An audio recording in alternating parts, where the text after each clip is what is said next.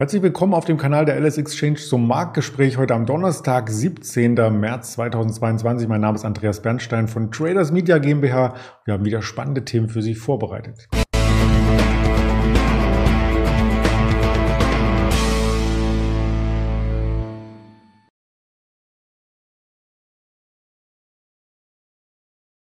Natürlich blicken wir auf den DAX vor allem nach dem gestrigen Anstieg und dem gestrigen Abend, auf den der DAX gestern ja nicht mehr reagieren konnte. Die US-Notenbank hat getagt und auch etwas entschieden. Der Goldpreis bleibt volatil, auch heute Morgen wieder, den werden wir uns anschauen und dazwischen die Aktien von Moderna und BioNTech aus aktuellem Anlass und das Ganze möchte ich zusammen mit dem Ingmar Königshofen hier darbieten, den ich recht herzlich begrüße. Guten Morgen, Ingmar. Hi, guten Morgen, Andreas.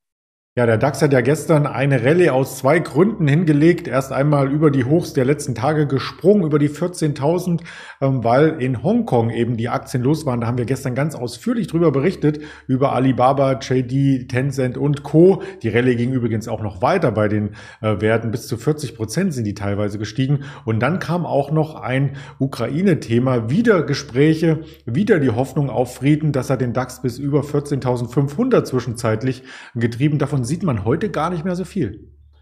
Es ist weiterhin ein ewiges Hin und Her. Du hast gerade schon angesprochen mit den äh, asiatischen Märkten auch oder asiatischen Werten. Da muss man sich teilweise auch echt die Augen reiben. Ich habe selber am Dienstagabend mal eine Long-Position, also habe ich die Aktie gekauft auf Tencent und äh, gestern habe ich reingeschaut und sehe auf einmal, die Aktie ist 20, 25 Prozent wieder nach oben gesprungen. Das sollte eigentlich ein langfristiges Investment werden oder längerfristiges. Aber bei solchen Sprüngen von 20, 25 Prozent habe ich den Gewinn dann auch direkt wieder mitgenommen. So schnell kann sich das ändern mit der langfristigen Prognose, die man hat. Aber gestern hatte mir dann auch ein Bekannter gesagt, naja, ist ja immer eine Definitionssache, was langfristig für einen ist, wenn man ansonsten sehr kurzfristig engagiert ist. Naja, nichtsdestotrotz, wenn wir jetzt auch auf den DAX schauen, äh, ich habe es gerade eben schon gesagt, es ist ein ewiges Hin und Her. Gestern hatten wir sehr positive News Du hast es gerade schon angesprochen. Zum einen ist der Markt eben auf neue Zwischenhochs gesprungen. Dann eben gingen die Friedensverhandlungen vermeintlich positiv weiter. Zumindest kam diese News jetzt gerade eben, äh, kurz bevor wir hier dieses Interview starten, vor ein paar Minuten, kam dann eben wiederum die Nachricht, dass es doch nicht so positiv aussieht, wie es gestern hieß. Und direkt kommt der Markt auch wieder unter Druck. Also man sieht, wie abhängig natürlich der, ähm, ja, die Indizes momentan oder überhaupt der ganze Markt ist von den News, die rund um den Russland-Ukraine-Krieg hier stattfinden. Nichtsdestotrotz hatten wir dann auch noch gestern die FED-Sitzung. Die FED hat eben die erste Zinserhöhung seit drei Jahren, seit über drei Jahren vorgenommen um 25 Basispunkte und auch noch mitgeteilt, dass man eben auch für die sechs verbleibenden Sitzungen eine Anhebung in Aussicht äh, stellt. Das war vielleicht etwas mehr, als der ein oder andere erwartet hat. Und für 2023 äh, sieht man jetzt aktuell drei weitere äh, Erhöhungen. Also das war vielleicht etwas überraschend. Der Markt zunächst einmal etwas unter Druck gekommen, aber auch dann wieder sprunghaft angestiegen. Ich habe es gerade eben schon gesagt, jetzt kommt der Markt wieder deutlicher zurück. Es ist ein ewiges Hin und Her. Man muss weiterhin extrem aufpassen. Wir hatten schon letzten Mal darüber gesprochen, als wir uns auch das Sentiment angeguckt haben. Das war ja natürlich sehr, sehr negativ. Da hatten wir gesagt, das könnte kurzfristig mal zu einer Erholung zumindest führen. Und Weiterhin ist die Devise Positionen klein halten, wenn man zumindest traden möchte. Ansonsten einfach raushalten oder Positionen klein halten. Die Bewegungen kommen von ganz alleine und auch mit kleinen Positionen wird man dann schon entsprechende ja, Gewinne oder Verluste einfahren bei diesen aktuell, äh, bei der aktuell sehr, sehr hohen Volatilität. Interessant wird es meiner Meinung nach jetzt wieder für die Short-Seite, nachdem wir diese Erholung gesehen haben. Warum? Wir sind jetzt knapp unterhalb der Marke von 14.800 bis 15.000 Punkte. Und wer sich da zurückerinnert, der weiß noch, wir hatten diese breite Seitwärtsrange, wo die Unterstützungszone 14.800 bis 15.000 Punkte war. Da sind wir jetzt so leicht rangelaufen, natürlich noch nicht in die Region, aber ein paar hundert Punkte darunter stehen wir aktuell. Und jetzt wird es von daher schon interessant, wieder die Shortseite zu spielen, weil ich denke nicht, dass wir die 14.800 bis 15.000 in einem Schub nach oben wieder durchbrechen werden. Plus, wir kommen jetzt langsam auch noch an ein Umfeld, wo eben die, ja, der Vieres-Wahlzyklus auch dafür spricht, dass wir nochmal eine Korrektur sehen werden. So ab Anfang April geht man ja davon aus, dass bis Ende September, Anfang Oktober, oder gehe ich zumindest davon aus, der Markt nochmal zur Korrektur neigen wird. Und deshalb ist für mich jetzt wieder die Shortseite Favorit.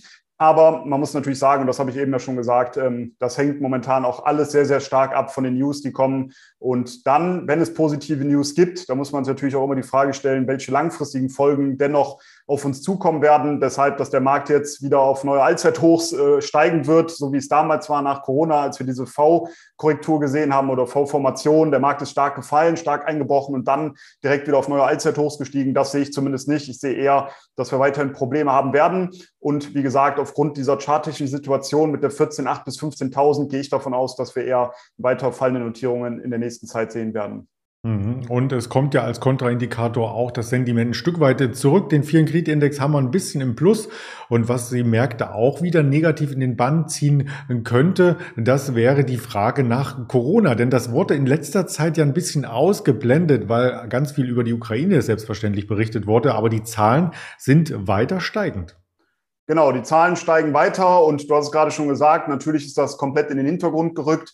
Viele haben wahrscheinlich auch schon vergessen, dass dieses Thema überhaupt noch im Raum steht. Aber man merkt schon, wenn man mal in den asiatischen Raum äh, schaut, dass dort auch wieder Städte abgeriegelt werden, beziehungsweise dort äh, Sicherheitsmaßnahmen vorgenommen werden. Jetzt gibt es hier auch wiederum soweit ich es jetzt gehört habe, eine neue Virusvariante. Also es kommt einiges wieder auf uns zu, so wie es zumindest aussieht. Und was das eine negativ ist fürs Leben, für uns, ist natürlich positiv ausgedrückt, ähm, ja, etwas von Vorteil für die Impfstoffhersteller. Deshalb haben wir uns heute dafür entschieden, auch nochmal auf die Aktien von BioNTech und Moderna zu gucken. Und da ging es ja in den letzten Tagen wieder ziemlich bergauf. Wir hatten deutliche Korrekturen gesehen bei beiden Aktien, also bei Moderna wie auch bei BioNTech. Jetzt aber gibt es einen Großauftrag aus Japan über 70 Millionen Dosen für die Aufrichtungsimpfung von Moderna und so, wenn man das richtig rausliest, soll es nochmal 75 Millionen Dosen Bestellungen bei BioNTech geben. Also das ist natürlich ein Großauftrag.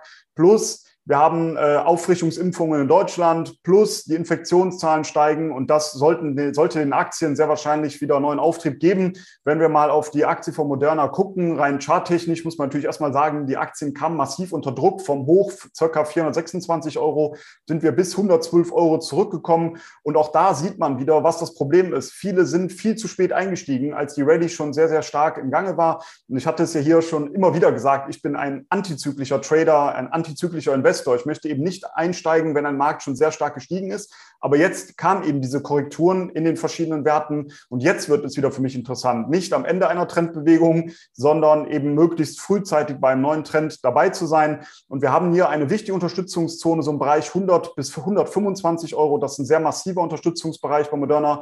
Die Aktie hat da auch zuletzt wieder nach oben weggedreht und ich gehe jetzt davon aus, dass wir eher die Ziele auf der Oberseite sehen werden. Solange diese Unterstützungszone 100 bis 125 Euro hält, sollte es meiner Meinung nach relativ schnell Richtung 160 Euro gehen. Später werden dann die 180 Euro als nächstes Kursziel gegeben.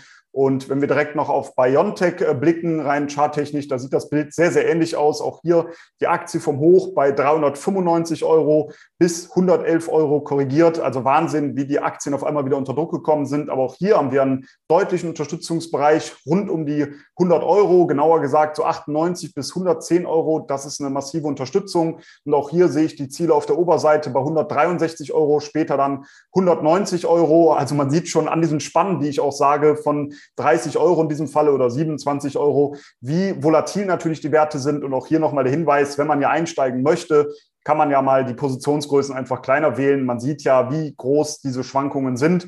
Also Bewegung auch hier ist gegeben, aber Einstiege meiner Meinung nach in diesen beiden Aktien jetzt wirklich wieder sehr interessant.